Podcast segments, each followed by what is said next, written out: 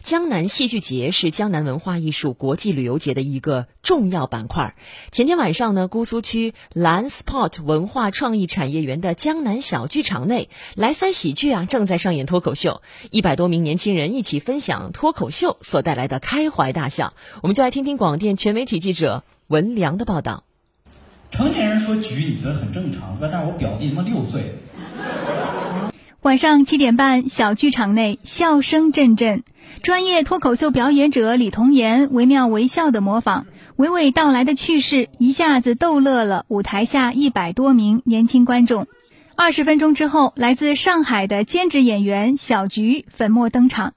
那他要踩着高跷来娶你的，你做人家结婚以后就要回到当心点，不要一回头把人家踩死了。作为一名大四学生，小菊身高一米八，还是一名土生土长的上海人。一年前，一个偶然的机会，上台表演了一段脱口秀之后，就迷上了这种自我调侃、分享快乐的节目形式。于是，他经常利用晚上时间，奔走在沪宁县或者上海、杭州之间，参加脱口秀演出。我们在一起讨论，其实工作压力也很大的。但是你说这种演出就会让我们就是放松，就是释放一下。而且关键是，呃，这个演出的形式就是特别适合我们。打车途中的故事，地铁里的奇葩趣闻，影院内的丑事，同事之间的互黑自嘲等等，各种冷幽默小段子肆意流淌，引发台下观众的哄堂大笑。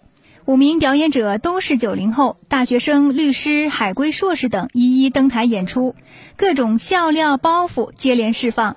二十五岁的苏州姑娘小张与小姐妹都是第一次听脱口秀，两个小时下来，感觉很有收获，就蛮开心的，挺放松的。其实，整体还是反正开心一下。来哉喜剧现场负责人张庆凯介绍。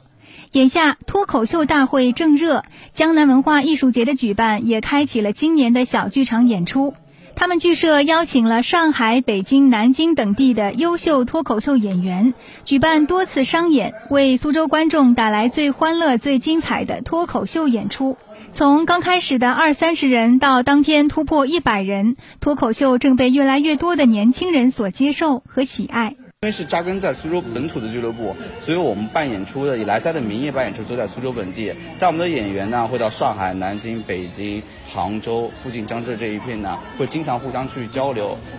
蓝 Sport 文化创意产业园策划负责人李小薇告诉记者，江南文化节期间推出了包含话剧和脱口秀在内的二十一场演出节目。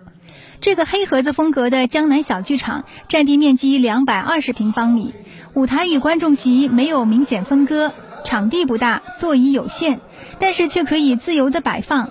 灯光亮起，戏剧上演，一切的情感都在这小小的一方天地间肆意流转。国庆这边还会有两部话剧，四场演出，然后脱口秀的话也有四场。